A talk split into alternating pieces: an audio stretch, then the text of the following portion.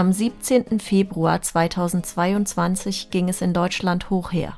Sturm und Orkanböen hatten das Land fest im Griff. Wie gut, dass unsere Arbeit heute schon eine andere ist als noch vor fünf Jahren und ein Großteil der Menschen an einem solchen Tag im sicheren Homeoffice bleiben kann. Ich durfte an diesem Tag den Kongress Hello New Work moderieren und ich musste mir glücklicherweise keine Gedanken über die sichere Anreise unserer 250 teilnehmenden Speaker und Partner machen. Denn die Veranstaltung fand rein digital statt. Dafür aber mit jeder Menge Interaktion, Diskussion und Austausch. Ich entführe euch heute gemeinsam mit den SpeakerInnen dieses Events nicht nur in die Arbeitswelt von morgen, sondern auch hinter die Kulissen dieser live gestreamten Veranstaltung. Ihr hört in den kommenden Minuten die inspirierendsten und erstaunlichsten Aussagen aus den Vorträgen. Beispielsweise von einer der renommiertesten Design-Thinkerinnen Deutschlands, Mela Chu, oder auch von Daniel Hammer von Microsoft Deutschland. Der findet, wenn es noch tausend Tage dauert, bis wir alle Erfahrungen darin haben, wie es sich anfühlt, im Metaverse zu arbeiten, dann wird das lange sein.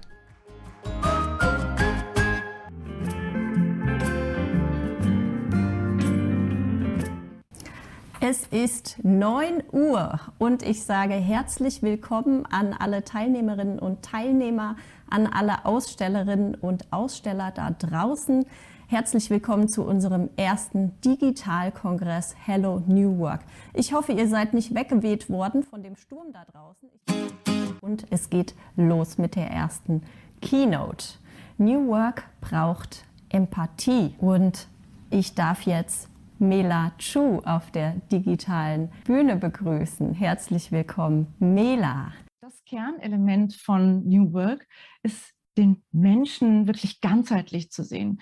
Wir haben vor ein paar Jahren damit angefangen, dass wir gesagt haben, okay, wir müssen, müssen mehr auf den Kunden hören, wir müssen den Kunden zentrierter denken.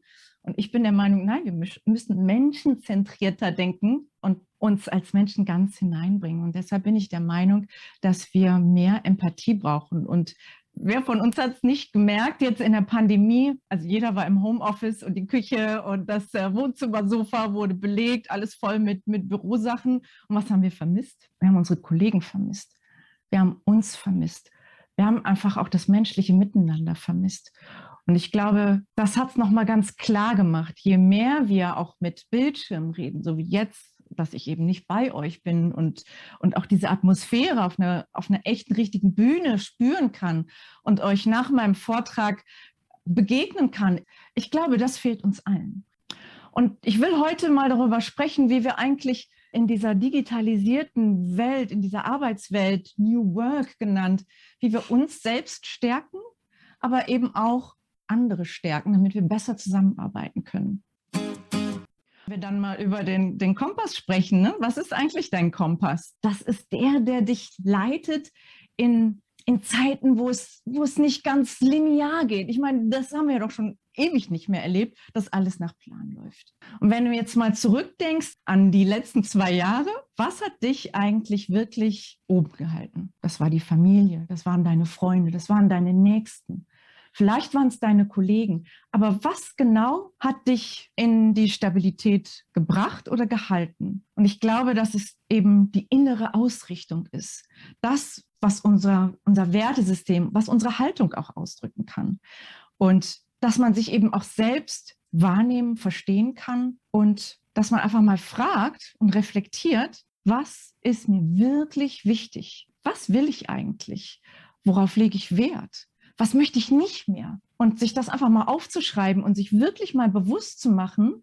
Und diese Werte werden natürlich klar von deinen Erfahrungen geprägt, von deinem Umfeld geprägt. Aber schau vielleicht auch mal, was, was sind eigentlich deine inneren Wünsche und Bedürfnisse? Und guck, dass du da regelmäßig drüber reflektierst und mal drüber nachdenkst.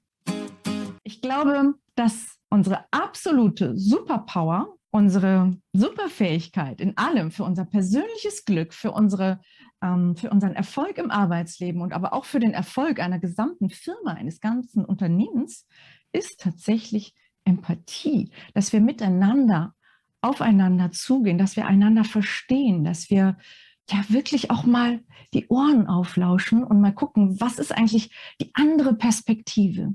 Wie tickt eigentlich mein Gegenüber? Und wenn wir über Empathie sprechen, dann können wir eigentlich nicht drum herum, um über emotionale Intelligenz zu sprechen. Und die emotionale Intelligenz, die besagt, dass du letztendlich bei dir selbst anfangen musst und deine eigenen Emotionen erkennen musst. Dass du die selbst wahrnimmst, was ist das eigentlich, was fühle ich denn gerade? Und das bedeutet auch eine soziale Kompetenz zu haben, einen Umgang mit Beziehungen. Und das fängt schon zu Hause an. Wie versteht man sich denn zu Hause mit dem Partner? Wie versteht man sich denn mit seinen eigenen Kindern? Und wenn man da wirklich mal innehält und sein privates Ich und seine privaten Ansprüche einfach mal ganzheitlich lebt und nicht unbedingt trennt, also emotional trennt, ne? Ähm, dass man sich eben auch als ganzen Menschen mit ins Arbeitsleben bringt. Und das ist letztendlich auch New Work. Die ganzen innovativen, agilen Methoden, die zielen alle darauf hin, dass man letztendlich sich auch mitbringt, dass man ein, ein, ein Stück von Intuition auch mitbringt.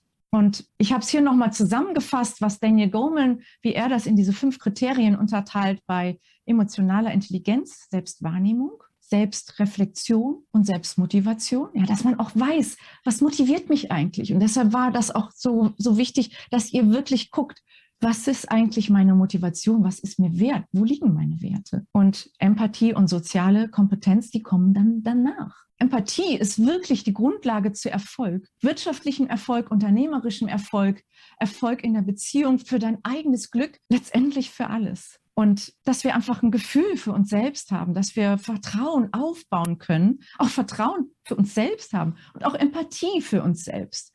Ja, dass wir eben selbst auch mal gnädig sind mit uns. Also ähm, ich weiß es selbst, ich bin eher Perfektionistin, als dass ich denke, ne, so, oh, ist egal. Aber da tut man sich selbst nicht immer einen Gefallen mit. Und dann ist mein Lieblingssatz, done is better than perfect. Es gibt jemanden, der hat ein Problem vielleicht, ja. Und dann gibt es verschiedene Ebenen der ähm, Empathie. Das ist die Beobachtung. Man sagt, ähm, das ist die kognitive Empathie. Ja, also ist alles das, was, also du nimmst wahr, du nimmst auf, ne? du siehst, okay, da fließen Tränen gerade, ja, und die Mimik ist vielleicht irgendwie, ne, komisch. Das reicht aber nicht wirklich aus. Das heißt, du hast dann vielleicht auch eine Emotion, weil du denkst, oh Gott, das ist jemand, der steht mir nah. Ich fühle mich betroffen, ja, und dann geht man hin und sagt, ja, ich, ich, ich fühle mit dir. Ne? Ich irgendwie, das macht mich traurig, wenn ich sehe, wie es dir geht. Und dann gibt es die Bauchebene. Da geht es um den Wunsch und das Bedürfnis. Dann kann man auf den anderen zugehen und sagen, ich wünsche mir, dass es, dass es dir besser geht. Was kann ich für dich tun? Ja? Und was kann ich für dich tun? Das ist mit die wichtigste Frage. Was brauchst du? Und das hier ist die Aktionsebene. Eine Bitte aussprechen und dann ins Machen kommen, in die Umsetzung kommen. Das Herz und Kopf zusammenwirken. Ja? es gibt so eine Art ähm, One-Minute-Meditation, also dass man einmal am Tag mindestens mal versucht, ganz bewusst zu atmen. Dass man tief einatmet, eine Minute oder sieben tiefe, lange Atemzüge, dass man bewusst atmet. Ich glaube, das bringt schon ganz viel, dass man sich selbst wahrnimmt. Dann Augenpausen. Wir sitzen den ganzen Tag vorm Rechner. Wir haben ein Meeting nach dem anderen. Und oft ist es so, dass die Meetings eine ganze Stunde dauern und dann direkt ins nächste Meeting. Also die Pausen, die wir früher hatten, vor der Pandemie, dass wir eben über den Flur gelaufen sind, dass wir uns an der Küche getroffen haben, am Aufzug. Das ist ja wertvolle, wertvolle Zeit gewesen, die wir zum Austausch hatten. Und extrem wichtig ist, dass ihr Raum für persönlichen Austausch schafft. Es gibt so Wertschätzungsrituale zum Beispiel, so beim morgendlichen um 9 Uhr Call, ja, dass man reihum zum Beispiel was Nettes über den Kollegen sagt ne, und immer reihum. Oder dass man, dass man einfach auch ein Vorbild ist und das zeigt, ja, sei wertschätzend. Und das ist, glaube ich, auch schon die Essenz von New Work, dass man eben Hierarchien abbaut, dass man klar, man hat neue Rezepte, man hat neue, neue ähm, Methoden, aber lasst euch davon nicht in die Irre führen lassen. Scrum oder Design Thinking oder ähm, alle neuen Methoden und es gibt ja alle paar Jahre was Neues. Letztendlich das, worauf es ankommt, dass ihr euch auf euer Menschsein fokussiert. Und New Work ist letztendlich nichts anderes und dass wir mehr auf Augenhöhe miteinander sind. Mela, natürlich haben wir Fragen. Ich hoffe, du ah. hörst mich. Wie bringe ich Empathie in den ganzen digitalen Meetings rüber? Also unbedingt Kamera anmachen. Manchmal gucke ich einfach nur in schwarze, schwarze Kästchen. Und auch immer wieder, also die meisten machen ja dann das Mikrofon aus, aber dass man eben je nach, je nach Größe des Meetings, dass man sagt, wir machen Mikrofone und Kamera an. Also, dass man eben auch spontane Reaktionen reinrufen kann, explizit. Ich glaube, Körpersprache ist das, was uns ja verloren gegangen ist in der echten Welt, aber dass wir eben umso mehr, wirklich umso mehr auf Empathie und auf solche Sachen achten und in den Austausch gehen geht auch mal wie früher einfach mal ins Telefon und redet miteinander. Wir alle wollen ja wissen, wie es bei Microsoft aussieht und womit wir eigentlich morgen und übermorgen arbeiten. Ja, mein Name ist Daniel Hammer. Ich bin ein Urgestein, sage ich immer, auch wenn es despektierlich klingt, äh, aus der äh, Microsoft-Welt. Ich habe 1988 bei Microsoft angefangen. Daraus leite ich sehr viel ab, an Perspektiven, wie denn die Welt sich verändert, wie sie sich tatsächlich verändert. Nicht nur wie uns vorgegaukelt wird in verschiedenen Medien, äh, wie wir sein sollten und wie die Zukunft aussieht, sondern wie sie praktisch aussieht. Ich war dadurch, dass ich so lange in diesem Unternehmen war und verschiedene Rollen hatte, erst im Marketingbereich, später dann im Vertrieb, dann im elaborierten Vertrieb in der Hauptstadt, äh, für Parteien und Gewerkschaften und jetzt eben als Betriebsrat fürs Unternehmen äh, habe ich eben sehr viel sehen dürfen und auch praktisch erleben dürfen, wie die Arbeit selber sich äh, verändert. Äh, die Thematik um die Empathie, die Einführung der Empathie, denn das ist ein Bereich, da werden wir gleich auch noch mal was dazu hören, den kann man nicht unterschätzen. Den kann man gar, auf gar keinen Fall unterschätzen. Das wird eine ganz wichtige äh, Tätigkeit sein und wir haben es ja hier auch äh, mit dem Fokus Assistenzkräfte zu tun. Und ich kann nur darauf hinweisen, ganz, ganz deutlich, das ist das zentrale, das zentrale Werkzeug äh, dieser Rolle wird sein, die Empathie einzubringen in die Prozesse, in die Projekte, äh, die in den Unternehmen laufen werden. Es haben sich also ganz neue Vertrauensanker in unserer Gesellschaft etabliert. Komplett neue Vertrauensanker. Die Welt ist äh, vertraut anderen Dingen als noch vor wenigen Jahren. Normalerweise, wenn wir jetzt eine Live-Veranstaltung hätten, dann würde ich fragen, wer benutzt denn Apple Pay und wer benutzt denn äh, die Corona-Warn-App ja sowieso? Äh, wer benutzt denn das alles? Und dann würden überraschend viele Hände hochgehen und einige Hände auch noch unten bleiben. Und wir würden ein gutes Bild dafür kriegen, wo die Gesellschaft steht, wie weit wir schon äh, transformiert sind und äh, damit eben auch in der Lage, der Zukunft Rechnung zu tragen. Aber es führt noch zu weiteren Punkten. Das Handy ist natürlich oder das Smartphone ist natürlich ein Produkt, das man in die Hand nehmen kann ja, das man einstecken kann, das hat man haptisch, das fühlt man hier, ich bin ein iPhone-Verwender. Aber es gibt natürlich dieses andere Modell, nämlich das grundsätzliche Vertrauen in das Internet. Das Internet. Ich habe das hier mit Absicht in Klammern geschrieben, weil ich meine damit nicht das praktische Internet, sondern alles, was sich dort tummelt. Äh, die gesamte, der gesamte Markt der Influencer, die in der Lage sind, Produkte völlig neu zu positionieren. Die, der gesamte Markt der Medien, der interaktiven Medien die Welt der Spiele, die Kontakte zu TripAdvisor-Produkten oder Google-Ratings, die TripAdvisor jetzt zwischenzeitlich schon abgehängt haben. Also die vertrauensbildenden Maßnahmen über Realitäten, die im digitalen abgebildet werden. Äh, da haben wir eine, eine Basis erreicht, eine Vertrauensbasis, die weit über das hinausgeht, was ich mir hätte vorstellen können. Die Kaspersky-Kollegen haben schon vor fünf Jahren festgestellt, dass wir uns verändern, dass wir unsere, dass unsere Wahrnehmung sich verändert, dass wir uns selber verändern, dass wir, dass wir digitaler werden in unserem Denken und dass wir weniger äh, merken und mehr ad hoc abrufen. Ich habe jetzt leider die Zahlen nicht mehr für, fürs Aktuelle, aber ich kann mich erinnern, vor wenigen Jahren war es so, dass pro Minute Realzeit 100 Stunden äh, YouTube-Videos hochgeladen wurden.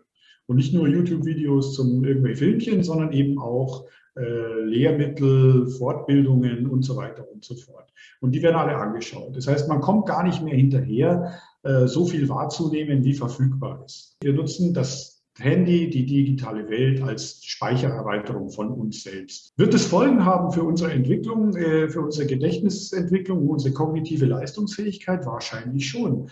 Ähm, wird die besser werden oder schwächer? Das kann man noch nicht sagen. Wir werden sehen, wie die Darstellungen und die Darreichungsformen sich entwickeln und wie leicht es sein wird, ähm, dieses Material, das dort entsteht, zu konsumieren. Heute gibt es immer wieder diese Diskussionen, und das werden Sie im Geschäftsleben genauso haben wie im Privatleben, dass äh, Feststellungen gemacht werden im Gespräch, die man früher einfach hingenommen hätte, wo man früher gesagt hätte, so wie ich jetzt zum Beispiel, die 100 Stunden YouTube.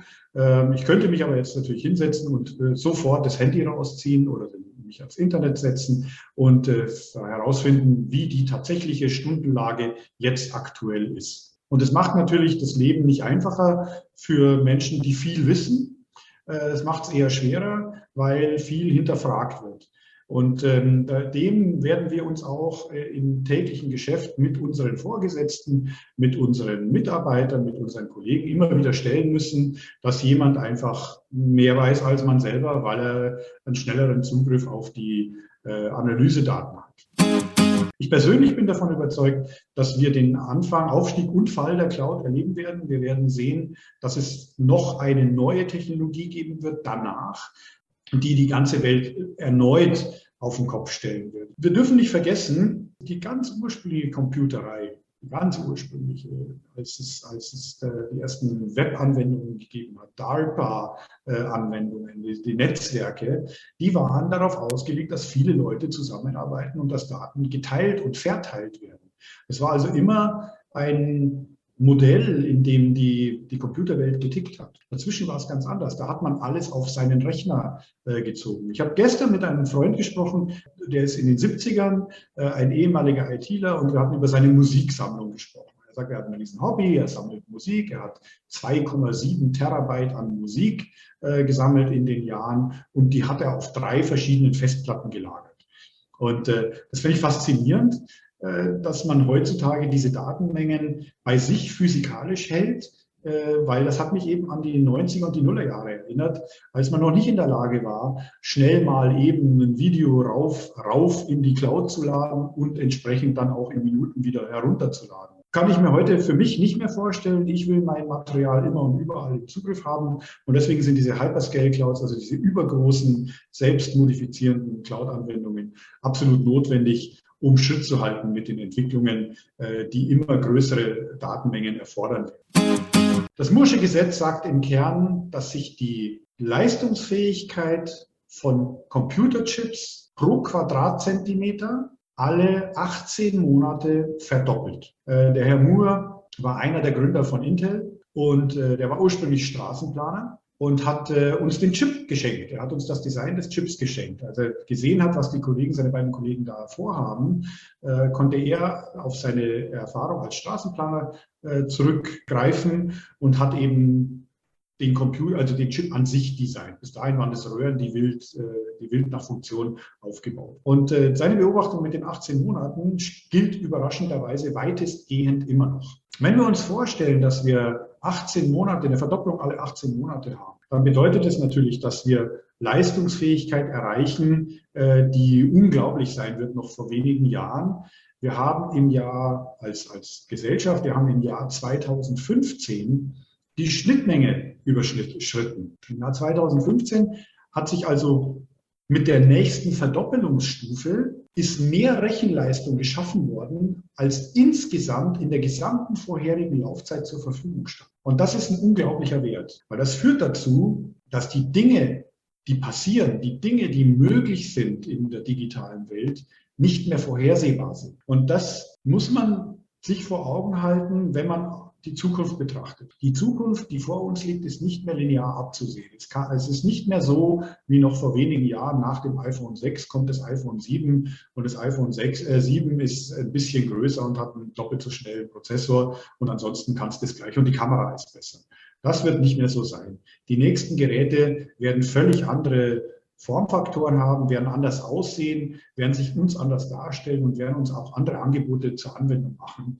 Äh, davon bin ich fest überzeugt, alleine dadurch, dass die Intelligenz des Systems so stark äh, gewachsen ist, weit über das hinaus, was man sich vorher vorstellen kann. Einige von Ihnen werden sich daran erinnern, dass wir, äh, dass Albert Einstein ja mal gesagt haben soll, äh, dass wir nur 20 Prozent unserer Kapazität, Gehirnkapazität überhaupt nutzen würden, äh, dass der Rest im Prinzip vorhanden ist für zukünftige Leistungsmodelle. In diese Richtung entwickeln wir uns. Das muss man sagen. Wir werden viel mehr wissen, viel mehr tun, viel mehr leisten können, wenn wir in der Lage sind, eine Art Akzeptanz zu entwickeln für die Angebote, die uns gemacht werden. Ich habe hier mal ein paar Bildchen äh, zusammengepackt. Äh, die junge Frau, die wir hier sehen, ist tatsächlich eine Frau, die es nie gab. Jetzt kann man sagen, na ja, Mai, es ist ein Foto zusammengestellt von irgendwelchen Teilen und äh, das passt dann schon. Nein, nein, nein. Hier haben wir es tatsächlich mit einem von einer künstlichen Intelligenz erstellten Antlitz äh, zu tun, das auch in den Einsatz kommen soll, das auch als Ansprechpartner für das Selbstverständnis der KI, die dahinter steckt, äh, nut, äh, genutzt werden soll. Also im Prinzip so, als, würden, als würde sich der Mensch selbst ein Gesicht geben können, selbst ein Wesen geben können, äh, um mit seinen äh, Kunden, mit seinem Markt zu interagieren. Und da ist eben dieses äh, Gesicht als eines von vielen entstanden. Ähm, und es ist ein freundliches Gesicht. Ich weiß nicht, wie es, Ihnen geht. Es wäre jetzt wieder ein Handheben-Moment. Äh, wer findet es eher gefällig? Wer findet es eher weniger gefällig? Wer findet es eher äh, beängstigend? Ähm, ich bin sicher, wir hätten jetzt hier für für alle Wahrnehmungen hätten wir jetzt äh, ein paar Ende oben, sehen, wie sie auch, auch für sich selber verstehen, wie sie aussehen wollen und eben dann solche Angebote zur Kommunikation machen. Wir sehen natürlich, dass sich dadurch auch die Arbeitswelt verändern wird. Wir haben 300, circa, es wird geschätzt, äh, es sind 375 Millionen, das sind quasi alle Amerikaner, äh, äh, Berufe, die verschwinden werden. Also Arbeit, Arbeitnehmer, die keine Arbeit mehr haben, weil Systeme die Arbeit übernehmen werden. Gleichzeitig werden aber völlig neue Berufe entstehen, die viel mit Empathie, mit Zwischenmenschlichen zu tun haben. Durch diese neue Sicht auf die Welt kommen eben auch die Handlungsoptionen, die, die ganz anders sein werden. Die Art, wie, wie wir jetzt hier zu, zusammengearbeitet haben, wie wir auch zusammengefunden haben, äh, ist ganz anders, als es noch vor wenigen Jahren war. Wir hatten das große Glück, dass wir uns kennengelernt haben in Persona äh, und dass wir ja, uns nett fanden und äh, die Vorträge eben auch gepasst haben zum Thema. Später wird es so sein, dass man sich da auf ganz andere Qualitätsmerkmale äh, äh, reduzieren muss. Dieses später, von dem ich rede, einige haben schon davon gehört, ähm, ist das sogenannte Metaversum, das Metaverse. Äh, Facebook hat sich ja bereits umgenannt eben in Meta, ähm, eine 3D-Realität, die, die schon mehrfach versucht worden ist, äh, die aber immer an der Rechenleistung und an der Darstellungsmöglichkeiten äh, gescheitert ist.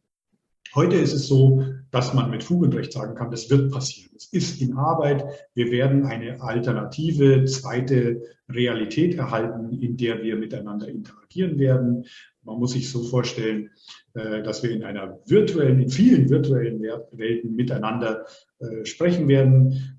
Dort wird im Moment, und darauf müssen wir uns vorbereiten, weil wir gerade in den Jobs, in denen wir inter, in den Interaktionen eine große Rolle spielt, im Großen wie im Kleinen, äh, mit dem Chef, mit den Mitarbeitern, mit Dienstleistern, weil, es weil man davon ausgehen muss, dass in wenigen, wenigen Jahren, und ich sage, wenn es tausend Tage sind, dann wird es wahrscheinlich lang sein, dass wir dort äh, miteinander arbeiten werden und uns äh, auch dort positionieren werden. Unser lieber Elon, äh, im Moment ja der große Sprecher der Zukunft. Äh, man mag ein Fan von ihm sein oder auch nicht. Ich finde ihn sehr interessant, weil er zu allem eine Perspektive hat. Er sagt eben, die künstliche Intelligenz wird viele Arbeitsplätze, wenn nicht sogar alle, einfach obsolet machen. Aber er sagt eben auch, die Menschen haben grundsätzlich die Freude an der Interaktion. Und die Interaktion wird nicht verschwinden. Und im Assistenzbereich haben wir es primär, und da bin ich immer wieder äh, davon überzeugt, mit Interaktion zu tun, äh, die zu steuern und die optimal laufen zu lassen, ohne Hinderungsgründe einzuführen, die nicht notwendig sind. Das wird die Aufgabe von, von äh, zukünftigen Assistenzen sein, von guten Assistenzen sein, dafür zu sorgen, dass es, dass die Dinge gut weiterlaufen. Dahingehend sollte man sich konzentrieren. Ähm, und auch, ein, und auch ein klares Auge eben auf die Angebote haben, die die Technologie dort bringt. Und das bringt mich zum, zum schönen Schlusswort von Satya, unserem, unserem großen Vorsitzenden, unserem großen Chef, äh, der ein, ein, interessanter Mann ist, äh, weil er die Zukunft sieht, weil er ein Gestalter ist der Zukunft auf ganz hohem Niveau. Er sagt, die Privatsphäre ist ein fundamentales Menschenrecht. Wir müssen auch Privatsphäre haben. Es darf keinen Durchgriff geben. Es muss die Möglichkeit geben, seine Privatheit, sein Leben zu organisieren, auch in der digitalen Welt. Und das sollte für uns alle, wenn ich Ihnen nichts mitgeben kann heute, außer, außer dass Sie, dass Sie sich bitte beteiligen an der Gestaltung der Zukunft, dann das, wir stehen dafür ein, dass es Privatsphäre geben muss und wir müssen alle dafür sorgen, dass diese Möglichkeit erhalten bleibt, egal wie stark wir digitalisiert werden.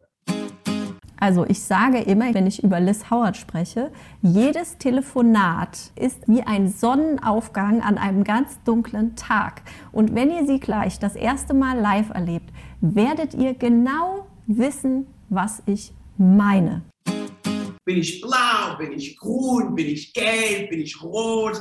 Und jedes Mal, wenn ich irgendwie eine wichtige Meeting damals gehabt hatte, irgendeine, äh, wo ich einen Pitch machen musste, wo ich mit einer richtigen Kunde reden musste oder überhaupt ins Gespräch zu kommen, ich habe gemerkt, durch meine eigene Stimme habe ich immer wieder komische Fehler gemacht. Was bedeutet komisch? Jede Seele, jede ähm, Persönlichkeit ist anderes. Und dann habe ich angefangen zu recherchieren und habe entdeckt, obwohl ich weiß, ich bin gelb als Mensch, das heißt, ich bin chaotisch, ich mag keine Papierarbeit, ich will lustig am Telefon sein, es ist wichtig, dass ich meine Kunden immer zum Lachen bringe, alle diese Sachen aber wenn ich mit jemandem zum Beispiel, der blau war, ein Blau nicht besoffen, nein, nicht blau besoffen, sondern blau von Persönlichkeit, dann habe ich gemerkt, oh, da muss ich anderes mit meiner Stimme umgehen.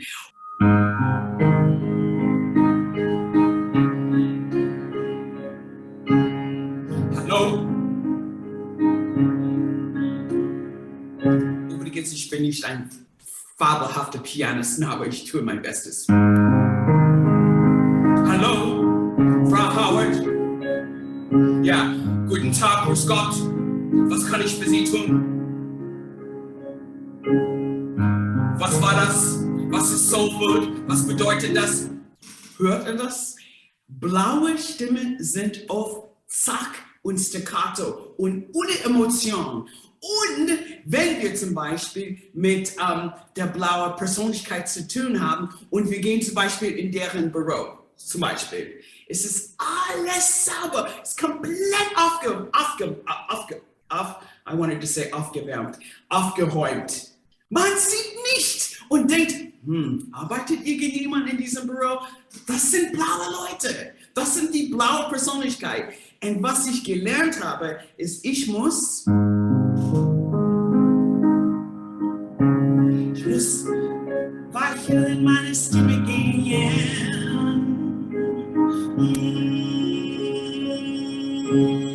Ich muss meine Stimme erstmal aufwärmen, falls wir ein wichtiges Gespräch haben, falls wir ein wichtiges Gespräch führen müssen sollen. Hört ihr das? Das ist, wie wir mit blauen Leuten kommunizieren können.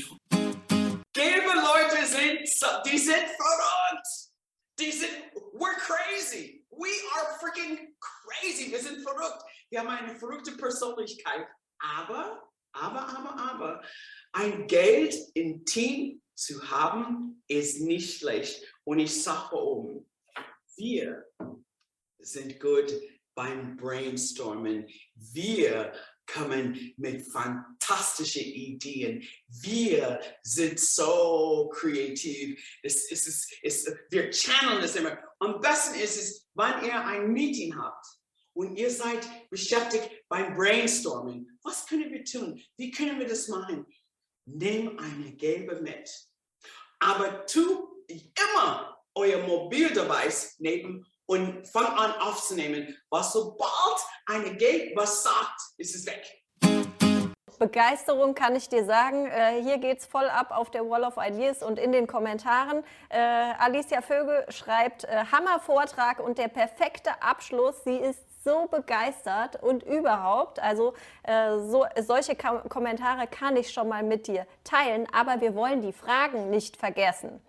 Äh, nämlich, wo und wie kann ich denn nochmal herausfinden, welcher Typ ich bin? Es gibt mehrere Tests im Internet und es heißt der Farbe-Test. Mhm. Und dann kann man, wenn man dieses Test macht, dann sieht man, was bin ich für eine Farbe.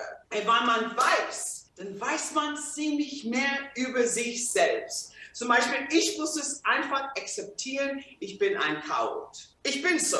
Aber ich habe ganz tolle Sachen für mich. So, okay, ich bin ein Chaot, ist okay. Aber ich will lieber ein Chaot sein, die lacht sehr viel, als irgendjemand, die nicht glücklich ist. Verstehst du? Und ich liebe meinen Job. Die geben Leute, die lieben oft deren Jobs. Du hast gesagt, es gibt auch Farbkombinationen. Das ist ja ein bisschen tricky. Also es gibt auch blau-grüne Menschen. Gibt es denn jede Art von Kombinationen? Also gibt es zum Beispiel gelb-blau? Ja, das ist eine gute Frage. Wir, wir tragen alle diese Farben in uns. Eine habe ich geforscht und gesehen, dass eine ist mehr dominant als die anderen. Aber es kann sein, dass wir zum Beispiel grün in der Arbeit sind, aber wir sind gelb und wild zu Hause mit unserem Partner und Kindern. Liz, es war auf jeden Fall sehr, sehr, sehr inspirierend. Vielen, vielen Dank. Äh, vielen für Dank für die Einladung und mindestens, dass wir uns online gesehen haben. Ja, wir, wir holen das irgendwann in, äh, in Präsenz nach, das äh, verspreche ich. Und dann werden wir äh, ganz, ganz viel äh, lachen und man wird es hören.